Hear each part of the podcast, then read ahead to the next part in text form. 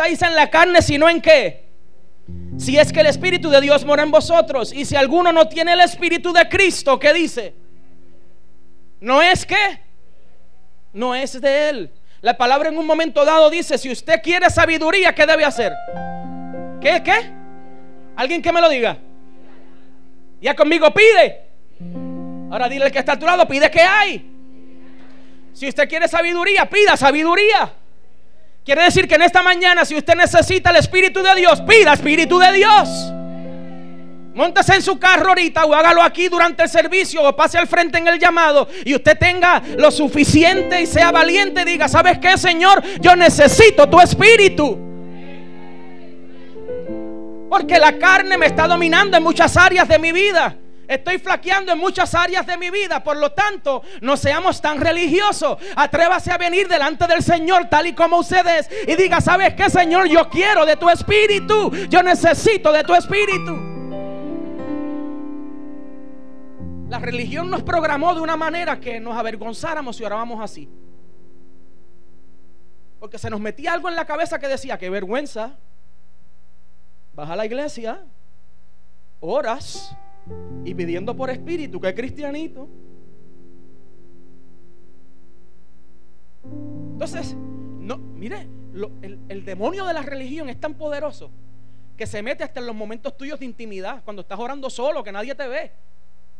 Y cuando vas a decirle algo a Dios que tú necesitas, se te mete algo en la mente que te programaron. Y, ay, eh, no, yo no voy a decir eso. Como si Dios ya no supiera lo que tú estuvieras pensando. Y Dios estar, yo me imagino a Dios con una taza de café de Starbucks. Con un, con un vaso de café de Starbucks, con la pierna cruzada. Y tú ahí peleando con que no lo quieres decir. Y ya Dios diciendo, este tipo es tan charro. Si supiera que hace, hace rato yo sé lo que tú me quieres decir, mijo, avanza y pídelo. Si yo estoy loco por dártelo. Entonces mira al que está a tu lado y dile, debemos venir al Señor. Dile, debemos venir al Señor. Tal y como somos. Pensaba hace unos días, mientras conducía, que una de las crisis más significativas que enfrenta un ser humano es precisamente una lucha constante de definir su verdadera identidad. Este anhela sentirse parte de algo, anhela verse identificado con algo o con alguien, sentirse avalado y recibido. Por eso hablaba con Lino, que considero a, a mi amigo, un hermano, y a veces hablamos de cosas que, que no puedo quizás hablar con otras personas por, por, por, su mente libre de religiosidad.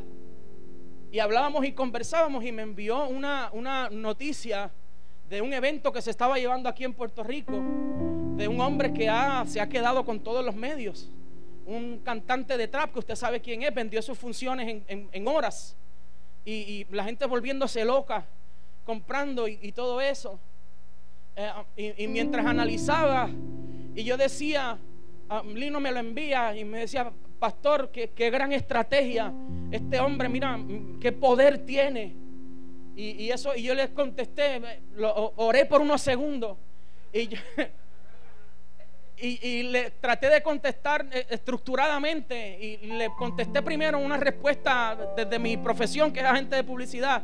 Y le dije, análisis, ¿verdad? Análisis, tremenda estrategia de los PRs, los relacionistas, excelente estrategia de mercadeo, gran manera de venderse, espectacular. Pero después le puse, ahora lo que yo pienso. El problema es que la palabra establece y dice, y es algo que debemos hablar y aunque no quizás se quiera mencionar por, por, miedo a que quizás las personas se molesten, pero si nosotros nos vamos a la palabra Isaías capítulo 5, Isaías capítulo, no tenemos que visitarlo, pero Isaías capítulo 5, versos 20 y 25, el verso 20 comienza diciendo lo siguiente, hay de los que a lo malo digan bueno. Segunda línea. Y a los que a lo bueno digan malo. Que hacen de la luz tinieblas y de las tinieblas luz. Que ponen lo amargo por dulce y lo dulce por amargo. Verso 23. Y les prometo no profundizar mucho para que no se moleste. Verso 23. Los que justifiquen al impío mediante cohecho y al justo quiten su derecho. Y entonces, si nosotros seguimos leyendo, se pone complicada la cosa. Pero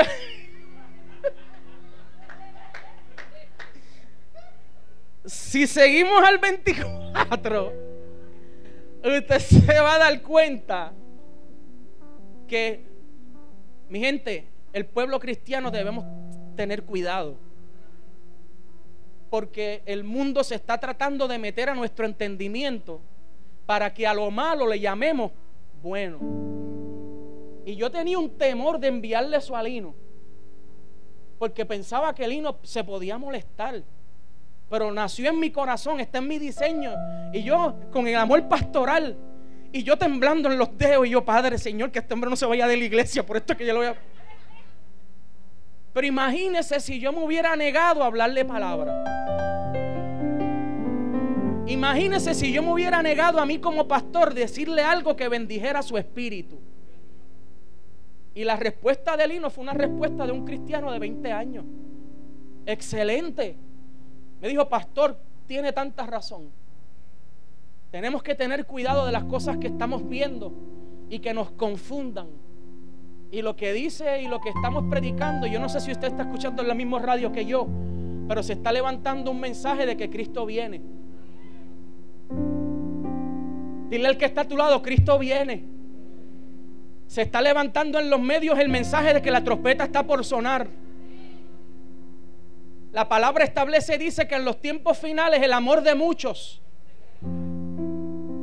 Por eso es que cuando usted comience a escuchar esos mensajes y usted le dé con cambiar la radio, escuchar algo más entretenido, analice su espíritu. No nos convirtamos en los que se nos enfríe el amor. La palabra establece más y dice que si Cristo no adelanta su venida, los mismos justos se apartarán y se perderán. Entonces usted tiene que entender, ese es el tiempo crítico que estamos nosotros viviendo. Un tiempo de presión, un tiempo de, que debemos estar amarrados al Señor, un tiempo que debemos tener una identidad clara que nos lleve a vivir correctamente. Mira el que está a tu lado, dile correctamente. Quiero destacar rapidito un estudio que hicieron en el Centro de Psicología y Psiquiatría Manuel Escudero en Madrid, España. Me gustó mucho porque luego establece una comparativa con la palabra que quiero entregárselas en esta mañana y luego resumo y termino. Dice, si bien la crisis de identidad aparece con más fuerza y presencia durante la adolescencia, resurge también en distintos momentos de la vida de cada individuo. La inestabilidad emocional que acompaña este momento tan vital es una de sus principales características ya sea por cuestiones que quedaron pendientes en la infancia o en la etapa de pubertad o que se presentaron difusas a lo largo de toda la vida. La construcción de un yo débil y sin raíces provoca la imposibilidad de crear relaciones sanas y positivas para cualquier individuo. Es por eso que la crisis de identidad puede aparecer en cualquier momento del desarrollo de nuestra personalidad. Todas las etapas de un ser humano implican en cierto modo crisis de identidad. En la adultez, al afrontar pérdidas fuertes como la pérdida de empleo, la muerte de un ser querido o un divorcio, el individuo se ve obligado a mirarse a sí mismo y encontrar nuevas maneras de reaccionar y enfrentar ante la vida. Esto es importante, escuche bien. La identidad es el resultado de la vinculación de tres formas la espacial, la temporal y la social. Todo esto vincula conforme a un autoconcepto, es decir, el conjunto de características que conforman la imagen que un sujeto tiene de sí mismo. Este concepto de sí mismo no permanece estático a lo largo de la vida, sino que se va desarrollando y construyendo como un proceso. Diga conmigo, proceso. Y esto me hizo acudir a la palabra porque vi eh, cómo este estudio, siendo un aspecto clínico y, más pedagógico, para efectos de enseñar y preparar, me gustó porque habla de que este proceso de desarrollar la personalidad y la identidad clara y correcta es un proceso que cambia constantemente. Dile al que está a tu lado, cambia constantemente. Es algo que no permanece estático. Por eso, según usted va pasando experiencias en su vida, usted va madurando, usted va creciendo, puede que usted tal vez retroceda. Por eso muchas personas que llevan quizás años en el Evangelio se encuentran ante una situación y se apartan de los caminos del Señor, porque es un proceso constante. Pero si vamos a la palabra, me gustó esto. En 2 de Corintios capítulo 4, verso 16 al 18. Segunda de Corintios capítulo 4, versos 16 al 18. Dice, por tanto que, no que, desmayamos, ya conmigo, desmayamos. Antes, aunque este nuestro hombre exterior se va desgastando, el hombre interior que, no obstante que, se renueva día a día. Esto nos lleva al punto del estudio que decía que el concepto de sí mismo no permanece estático, sino que se va desarrollando y construyendo como un proceso. Verso 17. Porque esta que. Ok, vamos a parar ahí unos minutitos nada más, quizás un minuto o dos. Porque esta qué. ¿Qué es leve? ¿Quién me dice qué es leve? ¿Algo ligero? ¿Qué más? ¿Qué es leve? Sencillo. ¿Qué más? Poco tiempo. ¿Qué más? Poca fuerza. Algo ligero, chévere, algo suavecito, algo light. Esa, está buena. Algo light. ¿Por qué está leve? Ahora dice que. ¿Qué es tribulación? Analiza el contraste de lo que usted está diciendo. Leve, algo ligero, algo light. Ahora, ¿qué es tribulación? ¿Qué es tribulación? ¿Algo qué? Sufrimiento, problema, estar aturdido, detenido, en crisis. Entonces, la próxima definición dice que es momentáneo. Tribulación en el mundo nosotros lo hemos convertido como algo que... eso es que a veces cuando usted le pregunta a alguien, estoy qué. Estoy atribulado, brother. Y hay gente que cae en depresión como resultado de una tribulación. Hay personas que, lamentablemente, Dios nos guarde a todos. Hay gente que se quita la vida por pasar por momentos de tribulación. Pero los que vivimos en el Espíritu nos da la definición de nuestra tribulación. Dice que nuestra tribulación es algo leve. Y no solamente que es leve, sino que es algo momentáneo. Lo que usted está haciendo pesado, porque lo está procesando con su carne, si viviera conforme al Espíritu, fuera algo leve. Pastor, no, papá, no. No, pastor, no, no, no, no, no, no. Usted me perdona, pero usted está mal. Usted no sabe el problema que yo estoy pasando. Usted no sabe el temperamento que yo tengo. A mí me hicieron el estudio de temperamento y yo salí flemático. Y usted sabe que los flemáticos, ¿me entiende? Somos tristes, somos gente acongojado. Y salí colérico también, o sea que me molesto estando triste. Queremos, vea, yo estoy siendo la ilustración de lo que nosotros hacemos. Queremos poner nuestro sello natural a algo espiritual. Cuando la palabra dice que nuestra lucha no es contra carne ni sangre, sino con qué? Principados que están donde? En el aire. Escuchaba un predicador los otros días que decía, si usted tiene un terreno, ¿cuántos tienen terreno aquí? Levante la mano a alguien que tenga un terreno. No le voy a decir que lo siembre, tranquilo, no te puede levantar la mano. Si usted tiene un terreno y usted quiere construir una mega casa que vio en la revista. ¿Verdad? Usted tiene un terreno, el terreno ya está. Pues entonces usted va a una revista, va donde un ingeniero, un arquitecto y diseña un plano. Y dice, esta casa yo la voy a poner en mi terreno. Y usted contrata a los empleados, contrata a los que trabajan, contrata a las máquinas. Y usted empieza a construir. ¿Qué va a pasar?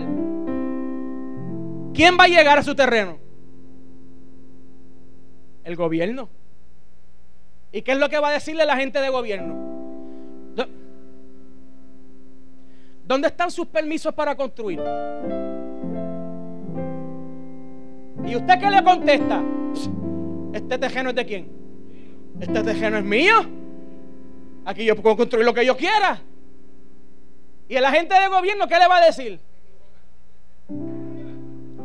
Como usted me salió mal criado, le voy a meter la multa de 10 mil pesos. Se voy a perdonar. Pero como se puso mal criado, le voy a meter la multa de 10 mil pesos. Y en siete días quiero ver los permisos. Y las patentes.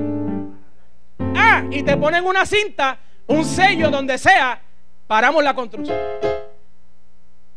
Quiere decir que si yo enfrento mi lucha es contra huestes y potestades en el aire, yo soy la tierra.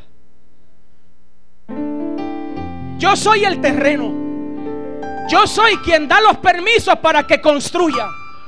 Por eso es que todo lo que está en el aire, nada contrario a lo que Dios me habló, puede construir en mí si yo no le doy permiso. Yo no sé si usted lo entendió en esta mañana o usted está pensando en la ensalada o en la comida, pero el problema de nosotros es que decimos, ese está endemoniado. No, que es que una fuerza del infierno me ha cogido y me tiene atribulado. No, no, no es que te cogió, es que tú le diste el permiso.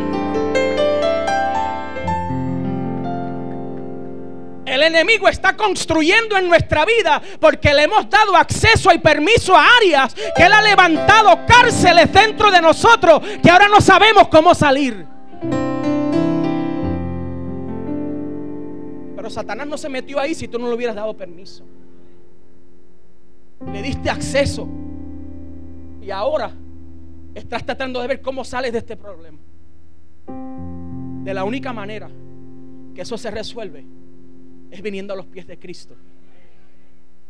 Y la palabra del Señor dice que llevemos todo pensamiento cautivo a la mente y voluntad de Cristo. Pero ¿sabes cuál es el problema? Que queremos seguir luchando con eso por nosotros mismos. Porque pensamos que la pared se va a mover. Y seguimos corriendo porque Dios me ama y Dios tiene misericordia de mí. Sacho, esa pared se mueve. Pero lo que no sabes es que has estado caminando en dirección incorrecta. Pero Dios pone personas que fueron a través de vínculos para tu identidad. Que te hablan y te dicen, brother, debes ajustar un poquito la dirección. Porque Dios, yo entiendo que Dios te quiere llevar por allá. Entonces mira que está a tu lado y dile mi identidad, dile mi identidad bien definida me lleva a vivir correctamente. Porque la leve tribulación, que es momentánea, no solamente es leve y momentánea, sino que ¿qué hace? Día conmigo produce. Si lo procesamos en la carne, las muchas veces que hemos estado atribulados, pensamos que la tribulación ¿qué? Nos resta, nos quita, que perdemos. Pero para los que viven en el Espíritu, para los que viven en el Espíritu, la tribulación es una bendición. Porque el pastor apóstol decía que Dios nos iba a bendecir en nuestra tierra de aflicción. ¿Alguien lo cree y lo recibe? Por eso en esta mañana yo te estoy diciendo a ti que Dios te va a bendecir en tu tribulación. ¿Alguien lo recibe? ¿Alguien lo recibe? Toca el que está a tu lado, dale cinco arriba y dile, ¿sabes qué? Dios me va a bendecir en mi tribulación.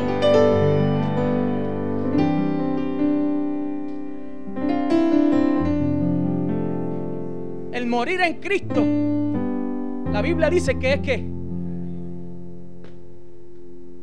el vivir y morir para Cristo es ganancia. Lo que hiciste, prepárate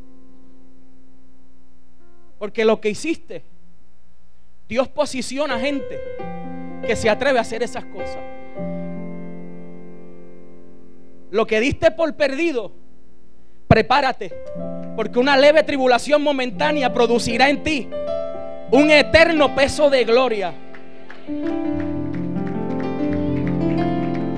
La dirección que habías estado pidiendo hace meses necesitaba un momento así para que Dios dijera, ahora es que te voy a poner donde Dios... Ah, come on.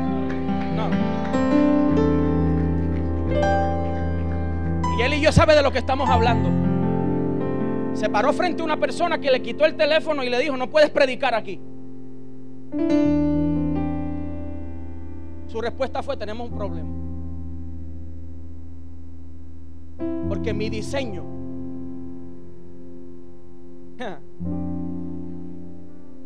mi diseño hace que predique donde quiera que yo llegue. Y si usted está impidiendo que yo haga lo que mi diseño fue escrito y definido, nos vemos. Con mucho respeto, pero tengo que salir. Hay decisiones que en estos tiempos nos van a costar ingresos. Pero en el cielo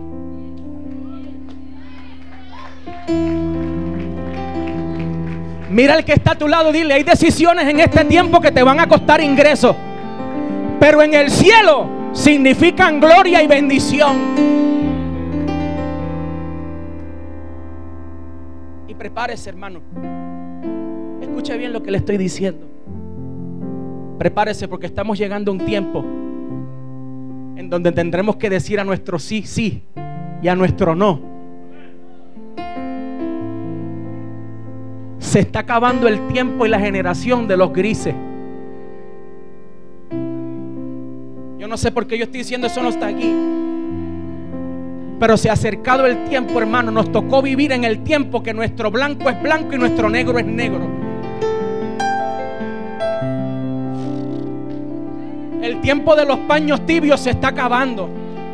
Yo no sé si usted lo recibe, pero hay, un peso grande en nuestro corazón, en esta iglesia, en el liderazgo de hablar que Cristo viene, su venida está cerca, la trompeta está a punto de sonar y Dios viene a buscar una iglesia limpia, santa, blanca.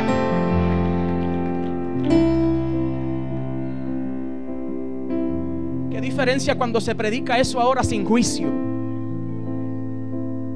Porque antes te alejábamos de esa verdad. Pero ahora el amor en Cristo nos hace acercarte cada vez más. Y con cariño te estamos diciendo, si no abres tu corazón, tu salvación está en peligro. Entonces mira al que está a tu lado y dile, debo cuidar mi salvación. Y produce un excelente y eterno peso de gloria para terminar en esta mañana, luego le predico lo demás. Hay varios puntos ahí súper chéveres. Pero para cerrar en esta mañana, usted debe entender tres grandes características. Tres grandes características. Número uno, que nosotros fuimos unidos en Cristo. Galatas 3:26 dice, pues todos sois hijos de Dios por la fe en Cristo Jesús. Porque todos los que habéis sido bautizados en Cristo, de Cristo estáis revestidos. Segunda característica, somos libres en Cristo. Dile al que está a tu lado, dile, soy libre en Cristo. Dice Gálatas 5, 1, manténganse pues firmes en la libertad con que Cristo nos hizo libres y no se sometan otra vez al yugo de la esclavitud. Y tercera gran característica para terminar, Primera de Juan capítulo 2, verso 1. ¿Qué es lo más? Es lo más que quiero que usted reciba. Fuimos perdonados en Cristo. Escucha bien, visita que estás aquí esta mañana. Invitado que estás aquí, que nos visitas por primera vez. Si tú llegaste sintiéndote culpable, si tú llegaste sintiendo un gran peso en tu corazón, si llegaste sintiéndote culpable porque no te crees merecedor, porque fallas constantemente, porque has pecado demasiado, vine aquí a visitar para sentirme un poquito mejor, pero la mente me hace sentir un sentido de culpabilidad tan grande que yo sé que yo no me merezco el amor de Dios. Quiero decir algo a tu corazón y quiero hablar a tu mente en este momento. Fuimos perdonados en Cristo. Tus pecados te son perdonados. No hay por qué vivir esclavo de una vida de pecado cuando alguien murió en la cruz del Calvario para que tú fueras libre. Dice, les escribo a ustedes, hijitos, porque sus pecados les han sido perdonados por su nombre. Abogado tenemos ante Dios. Diga conmigo, abogado. Tenemos para con el Padre a Jesucristo el justo nosotros cantamos una canción que ni los ángeles pueden cantar, que se llama ser redimido por la sangre de Cristo. Póngase de pie en esta mañana.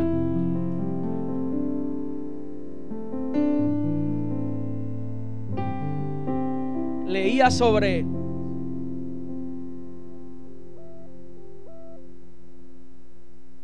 ¿Cuántos se habrán escuchado en algún momento dado de su vida el himno que decía, cuando allá se pase lista, cuando allá se pase lista, cuando allá...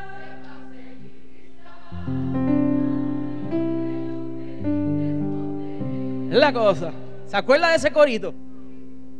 Esa, ese himno, perdón, sí, himno, sí, sí, sí, himno. Eso se escribió en 1893. Y surgió en Pensilvania una persona que se llamaba James M. Werdick. O, Werdick. Realmente no, conozco bien el apellido segundo. Era James M. Fue escrito en Pensilvania en 1893. Era un maestro de escuela dominical que tenía um, una estudiante que cada vez que él pasaba lista, la estudiante no estaba. Un día el maestro pasó lista en su escuela bíblica y volvió a mencionar el nombre de la estudiante y la estudiante no estaba. Como modo de broma, el, profesor le dice a los que estaban en la escuela bíblica, yo espero que cuando allá se pase lista, ella esté. Luego de eso, preguntó por la joven que por qué no estaba asistiendo a la escuela bíblica. Y le dijeron, profesor, maestro, lo que pasa es que ella tiene cáncer, sufrió una neumonía y descubrieron que fue una enfermedad terminal. El Espíritu Santo tocó a su corazón y dice la historia que se fue a su casa y se sentó al piano y empezó a escribir, cuando allá se pase lista, cuando allá... Cada letra y párrafo de ese himno establece su proceso de sanidad al sentirse que había juzgado a una persona que no podía llegar porque estaba enferma. Y la hizo partícipe de la eternidad sin estar en el salón.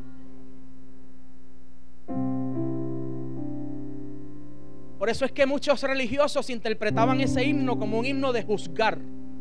Cuando allá se pase lista, yo a mi nombre, yacho, yo estar ahí apuntado. Pero debemos tener precaución y cuidado de realmente si nos estamos sintiendo tan salvos que estamos sacando a todos los que no vivan a la altura nuestra. Si yo no tengo la sensibilidad de predicarle a alguien, oye, ¿sabes que Cristo te ama porque yo estaba a manos peor que tú. Y Dios llegó a mi corazón y me salvó. Y su amor me restauró. Y yo sé que cuando allá se pase lista, Tú y yo vamos a responder al nombre si tú aceptas a Jesucristo. De eso se trata el Evangelio. No de mantener gente a la tierra, sino de llevar gente a la eternidad. Iglesia, incline su rostro.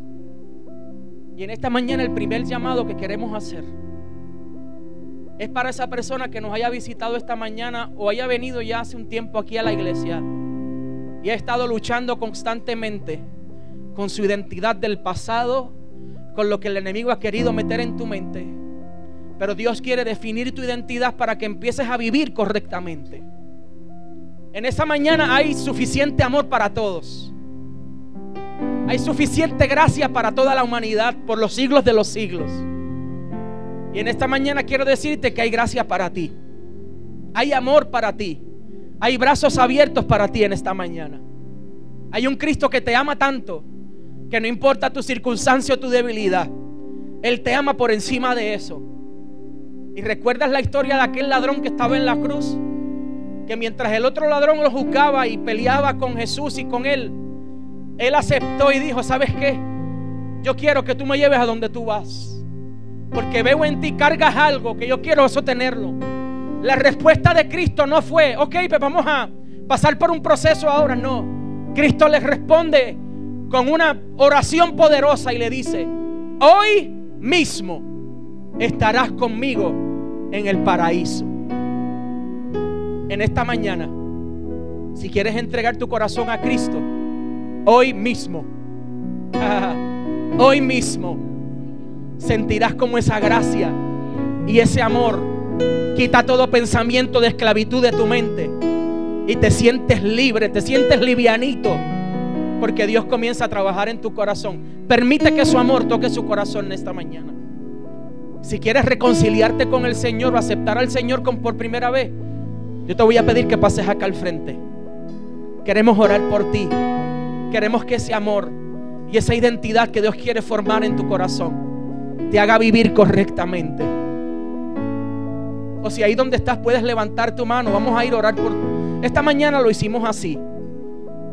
Si tú quieres entregarle tu corazón a Cristo, reconciliarte, ahí donde estás, levanta la mano. Nosotros vamos a ir allá a la silla, a donde tú estás. Iglesia, ayúdame a orar. No te hagas mil preguntas. Las preguntas luego las contestas. Pero dale la oportunidad a Cristo que entre a tu corazón. Para que veas cómo esas preguntas poco a poco Dios va ajustando en tu vida